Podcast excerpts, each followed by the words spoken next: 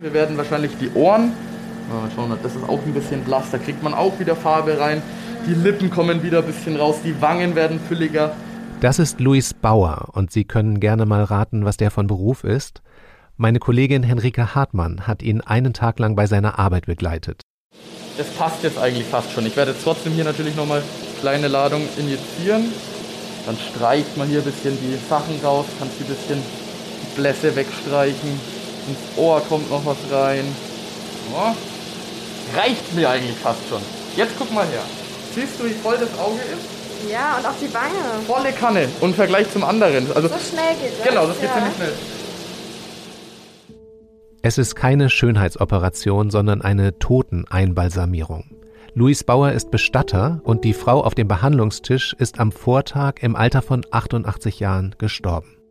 Also ich stehe tatsächlich eigentlich am liebsten hier in meinem Versorgungsraum, hab da mein Reich, kann eigentlich die Verstorbenen wieder hübsch machen. Ich weiß nicht, das ist, das ist hier ein bisschen so wie mein Wohnzimmer. Luis Bauer ist nicht so der typische Bestatter, er ist 17 Jahre alt und ein Star auf der Videoplattform TikTok.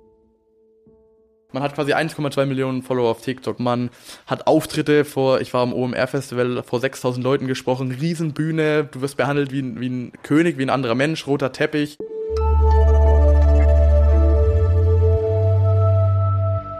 Ich bin Max Rauner und Sie hören Woher weißt du das von Zeitwissen.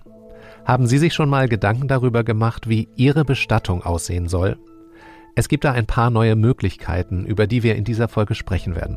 Auf dem größten Parkfriedhof der Welt kann man sich neuerdings neben seinen Haustieren begraben lassen. Und im bayerischen Fürth gibt es Louis Bauer, der auf TikTok auch schon mal über furzende Leichname und verunglückte Motorradfahrer berichtet. Würde ich meine sterblichen Überreste so jemandem anvertrauen? Und sollen Oma und Opa im Familiengrab neben dem Meerschweinchen liegen? Achtung, wir reden gleich ziemlich explizit über das, was nach dem Tod passiert. Wenn Sie damit Schwierigkeiten haben, dann sollten Sie diese Episode besser auslassen. Ich glaube, sie ist mit die schmerzbefreiteste, die mitten in der Einmalservierung einsteigt, oder? Einfach so reingehen, ah, okay, und ich habe da mal Fragen. Johannes Bauer ist der Vater von Luis und der Geschäftsführer von Bestattungen Burger. Die Schmerzbefreite, von der hier die Rede ist, ist meine Kollegin Henrike Hartmann. Der erste Anblick war krass, Ja. würde ich sagen. Ja, Ja. Einfach weil, ja, man sieht einfach, es sieht so unglaublich leblos aus. ja. Irgendwie auch die Farbe von der Haut und so, finde ich. Und dann nochmal, das, das zweite Krasse war so ins Gesicht zu schauen. So. Okay. Henrike, du hast den TikTok-Bestatter in Fürth besucht und warst bei einer Einbalsamierung dabei. War es deine erste Leiche? Nee, tatsächlich war es das zweite Mal, dass ich eine tote Person gesehen habe. Als ich sieben Jahre alt war, ist meine Uroma gestorben und wir durften uns dann als Familie am offenen Sarg von ihr verabschieden. Und ja, ich weiß noch, dass ich das ziemlich gruselig fand. Du bist jetzt erwachsen, du kanntest die Verstorbene nicht. Wie war das jetzt für dich? Ja, also ich habe mir in dieser Situation einfach nur gedacht, wie komisch das ist, einer Person das erste Mal zu begegnen, wenn sie schon tot ist. Ähm, ich kam rein in den Versorgungsraum und da lag ein nackter, kreidebleicher Körper. Die Augen waren eingetrocknet und der Mund stand offen, weil ja auch bei Toten keine Muskeln mehr funktionieren. Und Luis war eben schon mitten am Einbalsamieren. Das ist eben hier die Halsschlagader und da injiziere ich gerade meine Formaldehyd-Lösung rein in den Körper. Das heißt, es verteilt sich jetzt halt hier ins Herz, dann über die Extremitäten und im Idealfall auch in die Beine rein. Formaldehyd ist ein starkes Desinfektionsmittel. Das wird für die Einbalsamierung noch mit Farb- und Duftstoffen gemischt. Zusätzlich zur Injektion wird dann bei einer Einbalsamierung noch das Blut aus dem Körper gepumpt. Und zwar, indem man mit so einem langen, spitzen Stab, dem Trokar, die Organe aspiriert, also die ganze Flüssigkeit aus ihnen heraussaugt. Und jetzt hat, wenn du, wenn du mal hier nicht traust, vielleicht auf den Schlauch zu schauen, siehst du, was das ganze Blut hier rauskommt sozusagen. Ja, okay. Das ist jetzt alles aus ihrem Herzen sozusagen. Das ist heavy, oder? Ja, auf jeden Fall. Also geht's für dich oder Ja, über- es geht. Über, überwiegt das Interesse vielleicht? Nee, also es ist, Okay, Cola ähm, Okay, ja, nee, ja, ist so Blut und sowas ist so ein bisschen so Okay. noch das Schwierigste für Okay. mich mit Ja, anzusehen. nee. Die ganze Prozedur hat so drei Stunden gedauert und währenddessen hatte ich auch echt ein paar Momente, in denen mir ein bisschen schwarz vor Augen wurde. Mit der Zeit ist es aber echt so, dass man sich an die Anblicke gewöhnt. Also irgendwann war ich sogar so weit und habe selbst Hand angelegt und Luis dabei geholfen, den Mund der Verstorbenen zuzunähen. Uh, wie muss man sich das vorstellen? Genau, also ich habe ihren Kiefer zugedrückt und Luis hat dann mit einer Halbrundnadel den Unterkiefer mit der Nasenscheidewand verbunden. Das nennt sich Ligatur und wird gemacht, damit die Verstorbenen einfach ein bisschen friedlicher aussehen. Hm, also ist jetzt nicht so, dass man da wirklich die Lippen zunäht. Nee, nee, nee, das ist eher so in Horrorfilmen, aber in Wirklichkeit ist es eben, ähm, man sieht da am Ende auch gar keinen Faden mehr oder so. Das sieht dann friedlicher aus, als wenn die Verstorbenen da mit offenem Mund so rumliegen. Genau. Und äh, zum Abschluss der Versorgung wurden dann noch die Körperöffnungen der Verstorbenen gestopft, damit später im Sarg auch keine Flüssigkeiten mehr austreten können. Und dann wurde die Dame noch gewaschen, geföhnt und bekleidet. Und ich kann wirklich sagen, der Unterschied zu vorher war enorm. Ja, aber wie, wie fühlst du dich jetzt, wenn du hier so drin stehst? Es ist schon um einiges chilliger wahrscheinlich. Ja, es ist irgendwie jetzt nicht mehr ganz so schlimm. Also ich meine, vor allem, sie sieht ja jetzt wieder total äh, lebendig aus. Genau, so, erstens das. Du hast dich schon ein bisschen an, an das gewöhnt sozusagen.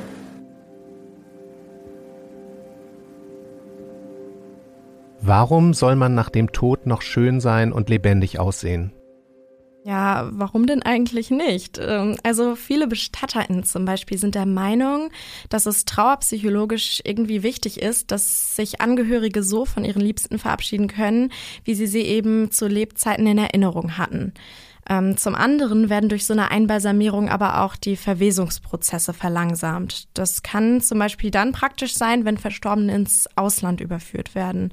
Dann ist auch eine Einbalsamierung Pflicht. Ein anderes Beispiel, die Queen wurde ja auch einbalsamiert, weil ihr Leichnam vier Tage lang in Westminster Hall aufgebahrt wurde. Und ja, irgendwie wäre es da ja auch nicht so schön gewesen, wenn auf einmal was angefangen hätte zu modern. Also Einbalsamierung ist so etwas wie Business Class. Ja, also in Deutschland eher First Class, würde ich sagen. Ähm, hier werden Verstorbene meistens nur äußerlich desinfiziert und gewaschen. In anderen Ländern, zum Beispiel den USA, ist die Einbalsamierung aber sowas wie eine Standardprozedur. Mm, Ob hier bei uns eine Einbalsamierung gemacht wird, hängt stark vom Bestattungsunternehmen ab, welche Eingriffe das für einen würdevollen Abschied für wichtig hält und ob das überhaupt einen ausgebildeten Thanatopraktiker im Haus hat. Das sind die SpezialistInnen, die sich um Einbalsamierung und die Restauration von Unfalltoten kümmern. Und das übernimmt bei Bestattung Burger ausgerechnet ein 17-Jähriger. Ja, ich war bei meinem Besuch eigentlich auch die ganze Zeit nur total baff, wie cool Luis in seinem Alter bei all diesen Anblicken bleibt. Ähm, andererseits muss man ja aber auch sehen, dass er das alles quasi in die Wiege gelegt bekommen hat. Also sein Vater ist auch Thanatopraktiker, hat das auch gelernt und die erste Einbalsamierung, die hat er bei ihm gesehen, als er zwölf war. Deswegen hat er sich dann letztendlich auch für diese Ausbildung entschieden. Für mich ist es halt auch irgendwie der Alltag, ne? Also man gewöhnt sich da so sehr dran, weil man es auch jeden Tag mitbekommt. Also man sieht am Tag hier, wenn man arbeitet, keine Ahnung, zwischen, zwischen zwei und sechs Verstorbene pro Tag, ne? Also so muss man sich das mal vorstellen. Zusätzlich zum Bestatten hat Luis dann noch seinen TikTok-Account zu managen. Und da kommen andere Sachen dann schon mal zu kurz. Also ich würde schon traurigerweise sagen, ist ein bisschen bitter, aber ist so, dass sich mein Freundeskreis seitdem das alles ist schon sehr, sehr eingegrenzt hat. Also ich kann es ehrlich sagen, ich wüsste jetzt nicht, wann ich das letzte Mal was mit einem Freund gemacht habe. Außer jetzt vielleicht hier mit dem Kollegen aus der Arbeit, ne? Und auf TikTok, da macht Luis keine Tanzvideos oder so, sondern da redet er auch über seinen Beruf. Tote Menschen können sozusagen furzen. Das Ganze hängt damit zusammen, dass ja kein Muskel mehr funktioniert. Wenn ihr jetzt im Unterricht sitzt und merkt, huh, da drückt ein bisschen was, könnt ihr es einfach unterdrücken. Oder auch nicht, je nachdem. Weil bei Lebenden funktioniert ja der Muskel. Bei Verstorbenen hingegen funktioniert dieser Muskel eben nicht mehr. Und so kann es dann passieren, wenn man irgendwie Druck ausübt oder den Verstorbenen anhebt, dass eben noch irgendwie Luft entweicht oder sogar was mitkommt. Das klingt jetzt ein bisschen albern, aber Luis teilt tatsächlich auch ernste Momente aus seinem Berufsalltag. In einem TikTok erzählt er darüber, wie er einen verunglückten Motorradfahrer vorgefunden hat. Der Anblick an sich war sau heftig, weil der hatte kein Gehirn mehr. Das war eine Leitplanke. Also wirklich, der Körper war in keinem guten Zustand mehr. Also in so einem Zustand hätten ihn die Kinder oder auch die Ehefrau einfach echt nicht mehr sehen können. Generell, ich glaube, das kann man sich überhaupt nicht vorstellen oder ich kann es mir auch nicht vorstellen, was die in dem Moment gedacht haben müssen. Wenn am Abend der Vater die noch ins Bett bringt und am nächsten Tag heißt dann, ja, der Papa ist tot. Wir haben dann eine Restauration gemacht, das heißt, wir haben den wieder schön gemacht. Dauert zwar ewig, ist sau aufwendig, aber es hat sich definitiv gelohnt, weil die Kinder und auch die Frau konnten ihn dann so nochmal sehen. Anfangs fand ich das irgendwie ein bisschen gewöhnungsbedürftig, so über die Toten zu reden. Aber andererseits ist der Tod ja auch ein Thema, was wir alle total verdrängen. Das ist fast irgendwie mit Scham behaftet. Und Louis zeigt ja auch keine Leichen. Er redet über einen Teil der Wirklichkeit, den viele lieber ausblenden. Aber davon geht der Tod ja auch nicht weg. Also das Ziel oder die Mission, die wir da auf jeden Fall haben, ist einfach über das Thema aufzuklären und irgendwie auch die Angst zu nehmen halt. Ne? Das ist so unser Riesenbild, was wir da so im Kopf haben. Und viele Leute sind dann echt dankbar und haben dann auch weniger Angst vor dem Tod, weil sie halt einfach merken, ach so, okay, so ist es. Und natürlich, du kannst den Menschen auch in der Trauer helfen. Vielleicht will er ja auch seinen Beruf irgendwie aus dieser dunklen Klischee-Ecke herausholen. Ja, und scheinbar trifft er auch einen Nerv. Nicht umsonst hat er ja 1,2 Millionen FollowerInnen. Die Leute stellen ihm auch total viele Fragen und manche schreiben ihm sogar, dass sie jetzt auch ins Bestattungswesen einsteigen wollen. Ähm, so gefeiert und so beliebt war die Branche aber auch nicht immer. Das weiß ich von Bestattungsforscher Norbert Fischer. Er ist Professor für empirische Kulturwissenschaft an der Universität Hamburg. Äh, es sind ja sehr, es ist ein sehr festgefügter Markt äh, oder war es zumindest lange Zeit, der in der Familie weitergegeben wurde und auch ein stigmatisierter Bereich. Viele haben sich bis vor 20 Jahren nicht als Bestatter zu erkennen gegeben, wenn sie auf äh, gesellschaftlichen Anlässen waren oder auf Familienfeiern waren. Das hat sich komplett gewandelt. Heute ist man stolz darauf, Bestatter, Bestatterin zu sein. Ganz ursprünglich waren BestatterInnen tatsächlich für nicht viel mehr als den Leichentransport zuständig. Das haben dann Fuhrwerksunternehmen gemacht. Und aus denen sind dann im späten 19. Jahrhundert marktwirtschaftliche Bestattungsinstitute hervorgegangen. Äh, dann wurde das Bestatten irgendwann immer mehr zur professionalisierten Dienstleistung. Und die Bestatter haben dann immer mehr Aufgaben übernommen, die äh, zuvor etwa die Kirchengemeinde, der Geistliche oder auch die Nachbarschaft, die Familie übernommen hat. Heute können Sie ein äh, rundum Sorglospaket beim Bestatter kaufen oder auch der Bestatterin. Es gibt ja immer mehr Frauen, die dieses Gewerbe ausüben. Die Unternehmen machen also nicht nur Leichentransport und Totenversorgung, sondern die regeln die ganze Bürokratie nach einem Sterbefall und dann kommt ja noch das Eventmanagement der Trauerfeiern dazu. Und da darf man sich nicht nur die kleine Trauerfeier im engen Familienkreis vorstellen. Wenn es schlicht und einfach sein soll. Einfacher Holzsarg, einfach nichts Besonderes, ein paar Blumen, voll gerne, können wir. Wenn es super aufwendig werden soll, Sarg beschichtet mit Blattgold, haben wir tatsächlich. Ähm, Riesenfeier, 1000 Leute, Security, Polizei, alles da. Können wir auch, machen wir auch gerne. What? Blattgold? Ja, aber das ist eine Frage des Geldes. Durchschnittlich geben die Leute in Deutschland für eine Bestattung knapp 13.000 Euro aus. Und Blattgold oder Security, das können sich wirklich nur die Superreichen leisten. Ausgefallene Bestattungen allgemein aber, die gibt es auch für Normalsterbliche. Wir hatten eine Trauerfeier, da wollten die Leute einfach nochmal auf das Leben und auf die Verstorbene anstoßen, weil die einfach eine positivere Feier haben wollten. Und dann haben wir Bierbänke am Grab aufgestellt und dann gab es noch einen Prosecco-Empfang am Grab. Also das können wir auch.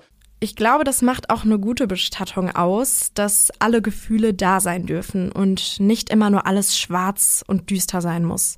Ich finde, wer sich mit einem Lachen von einem Verstorbenen verabschieden will, soll auch lachen dürfen. Und ja, auch Louis findet, dass bei dem Ganzen ja eine Sache im Mittelpunkt steht. Es geht wirklich eigentlich darum, den Leuten quasi in der Trauer zu helfen und den Wunsch von ihnen quasi zu erfüllen. Und das kann eine Erdbestattung sein, ganz klassisch, wie man es früher immer äh, oder häufiger gemacht hat. Das kann aber auch eine super komplizierte, abgefahrene Weltraumbestattung sein. Der neueste Trend im Bestattungswesen ist, dass man Verstorbene kompostieren lassen kann. Das dauert 40 Tage und im Sarg wird dann der Kompost angeliefert. Henrike Hartmann hat sich das angeschaut und war auch noch bei einer Trauerrede im Metaversum dabei. Ihre Reportage lesen Sie im aktuellen Zeitwissen-Magazin. Er heißt Onno, ja, also ein äh, friesischer Männername Onno. Das ist Ute Dinse. Sie erzählt hier von ihrem Hund. Man kann sich vorstellen, ein typischer Mops, aber er ist ein bisschen, bisschen klein, ein bisschen höher, nicht ganz so mollig. Rund ist er schon. Manche würden sagen, du, der, der hat, ich sage mal, er hat ein bisschen Taille. Ute Dinse und ihr Mops, die sind ziemlich beste Freunde. Ist immer dabei, ich sag mal 24-7 habe ich ihn. Und ich kümmere mich auch sehr um ihn, weil ich eben da, da bin ich eben auch persönlich so äh, gestrickt. Äh, ich, er gibt mir sehr viel, ich gebe ihm sehr viel zurück. Er bekommt alles, was er braucht, alles, aber wirklich alles. Ich koche für ihn jeden Tag. Er kriegt Auslauf, er hat alles, er hat 500 Plätze und wenn die Leute sagen, ja, findest du nicht jetzt ein bisschen, dass der so viel Plätze hat und so, ist mir völlig egal. Der Mops ist aber auch ein bisschen empfindlich. Das ist ja sehr speziell auch und äh, er kommt jetzt auch immer mit. Ich habe ihn jetzt nur nicht mitgebracht, weil ich dachte, es wird zu kalt im Auto. Das kühlt manchmal doch schneller aus, als man denkt. Und dann, er ist ja schon ein bisschen älter, dann, dann ist das nicht. Er kriegt aber, hat aber Wintermantel an. Und das ist aber nicht so ein Tütü-Mantel, das ist eine richtige Funktionsjacke, ne? Meine Kollegin Miriam Amro hat Ute Dinse auf dem Ohlsdorfer Friedhof in Hamburg getroffen. Das ist nach eigenen Angaben der größte Parkfriedhof der Welt und das Besondere ist, dass man auf diesem Friedhof neuerdings auch Haustiere bestatten kann. Und zwar in Familiengräbern. Ute Dinse hat schon einen Platz reserviert. Wer nicht mit Haustieren zusammenlebt, findet diese Vorstellung vielleicht etwas seltsam, aber so eine Beziehung, Miriam, die kann ganz schön eng sein. Genau, die kann wirklich ganz schön eng sein. Wir hatten auch mal ein Haustier, einen Hund und als der gestorben ist, ist eigentlich für mich eine ganze Welt zusammengebrochen. Wie alt warst du da? Oh, ich glaube, ich war 19 und unser Haustier 16, ein Golden Retriever. Jeder, der eine Katze oder einen Hund hat, verschmilzt ein bisschen mit dem Tier und, und äh, kommuniziert mit dem Tier. Das ist dann eine bestimmte Ebene, ist das. Also die Ebene, kann, ich weiß genau, was er denkt oder was er weiß genau, was ich mache, wenn er das macht und so. Und da mache ich mich aber gern zum Affen. Äh, das stört mich überhaupt nicht. Ne? Da stehe ich eben fünfmal auf und schmier noch mal ein bisschen Leberwurst auf den Napf, weil er hm macht. Ne? Ja, ich bin immer zufrieden, wenn er zufrieden ist und wenn er glücklich ist. Wenn er krank ist, bin ich auch krank.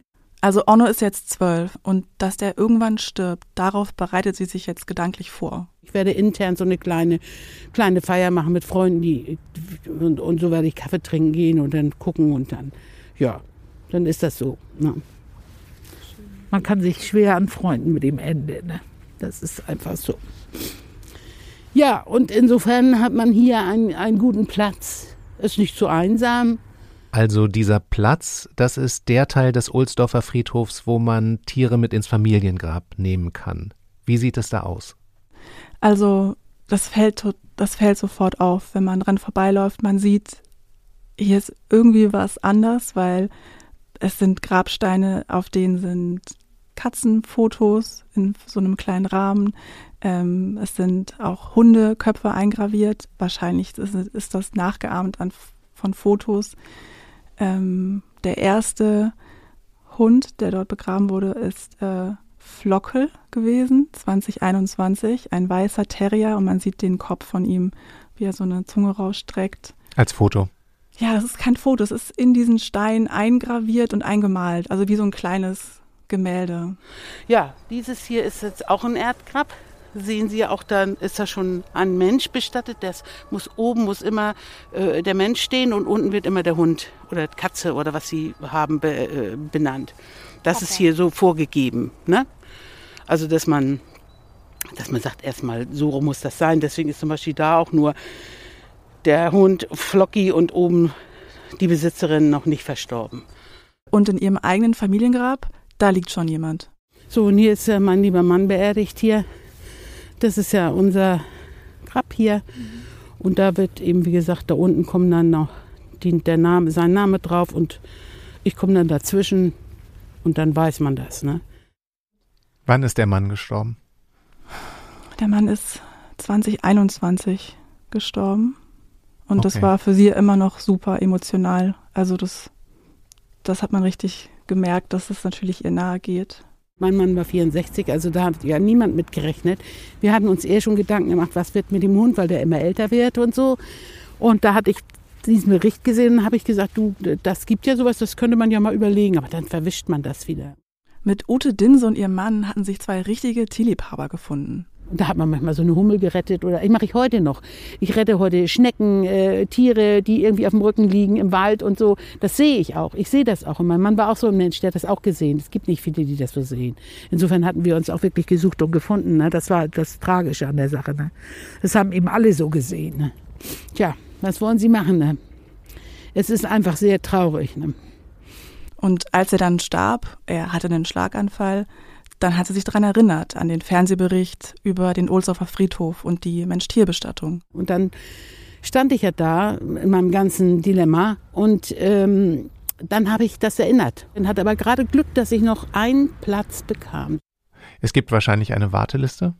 Ja, offensichtlich ist dort oder gibt es in der Hamburger Gemeinschaft einen Riesenrun auf diese Fläche.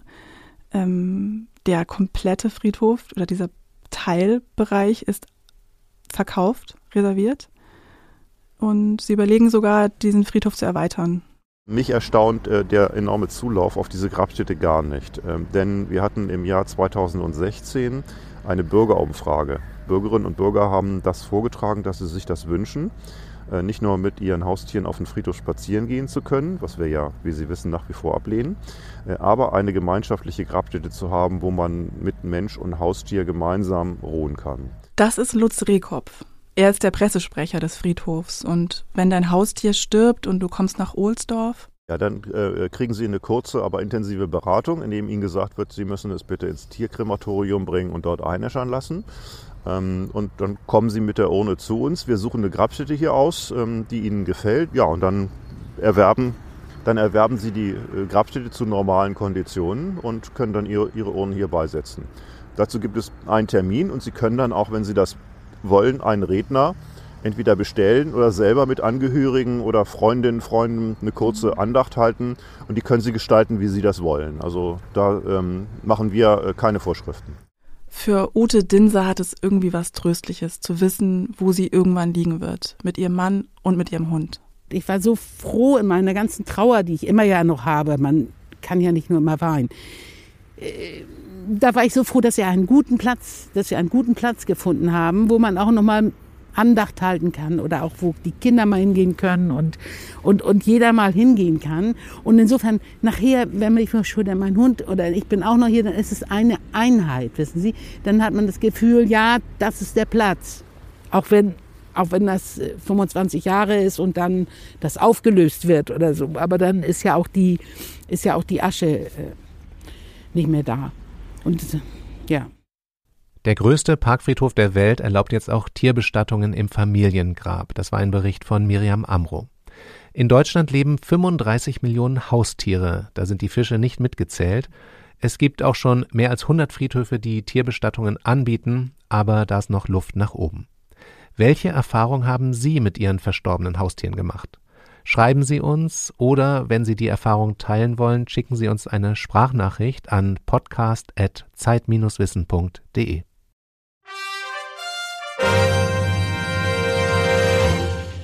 Was wir nicht erklären können. Die unmögliche Kolumne von Christoph Drösser. Heute, wie fühlt es sich an zu sterben?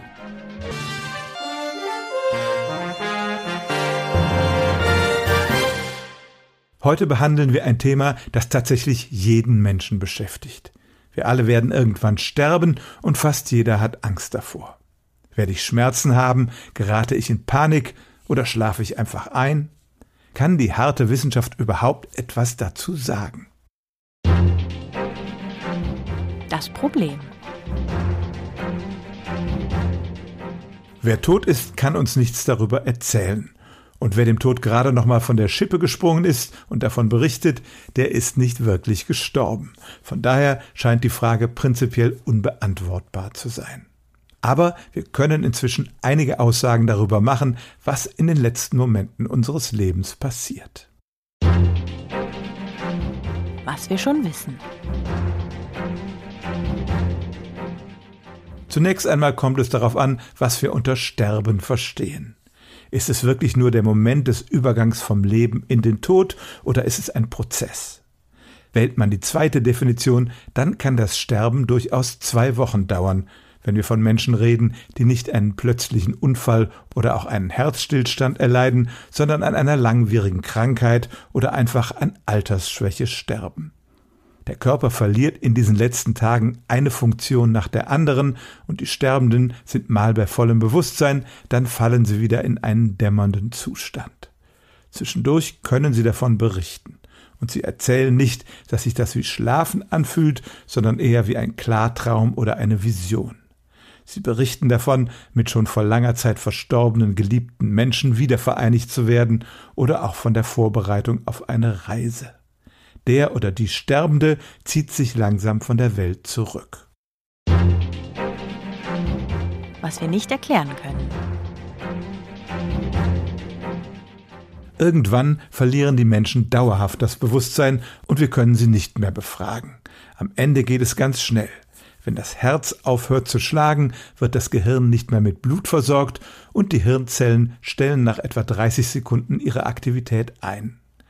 Aber selbst aus diesem Zustand sind Menschen schon zurückgeholt worden und haben von ihren sogenannten Nahtoderlebnissen berichtet, dass sie ein Licht am Ende eines Tunnels sehen, dass sie das Gefühl haben, ihren Körper zu verlassen oder dass ihr Leben vor dem inneren Auge wie ein Film Revue passiert. Hirnforscher haben gemessen, dass in dieser Phase eine Welle von Entladungen durch das Gehirn geht und das teilweise als einen Tsunami beschrieben. Danach sind die Zellen irreparabel geschädigt und der Hirntod wird diagnostiziert. Ob der sterbende Mensch in diesen allerletzten Sekunden noch etwas bewusst erlebt und wenn ja, was? Das kann die Wissenschaft bis heute nicht erklären und vielleicht wird sie es nie können.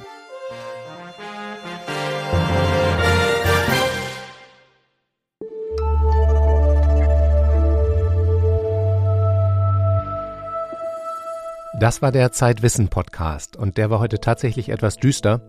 Deshalb möchte ich Ihnen zum Ausgleich noch einen Artikel aus dem neuen Zeitwissen Magazin empfehlen, das am 21. Februar erscheint. Wir haben unser großes Interview diesmal mit dem weltberühmten DJ Sven Feth geführt. In der Clubszene ist er ein Superstar und wenn er seine Vinylplatten auflegt, dann kommen in anderen Locations auch schon mal ein paar 10.000 Menschen zusammen. Wir haben mit ihm über die Geburt des Techno, über Rausch, Ekstase, Disziplin und Schlaf gesprochen und über die goldenen Regeln für eine richtig gute Party. Schreiben Sie uns mit Lob, Ideen und Kritik an podcast.zeit-wissen.de und ein kostenloses Probeheft können Sie bestellen unter zeit.de slash wissen-podcast. Ich bin Max Rauner. Bis bald.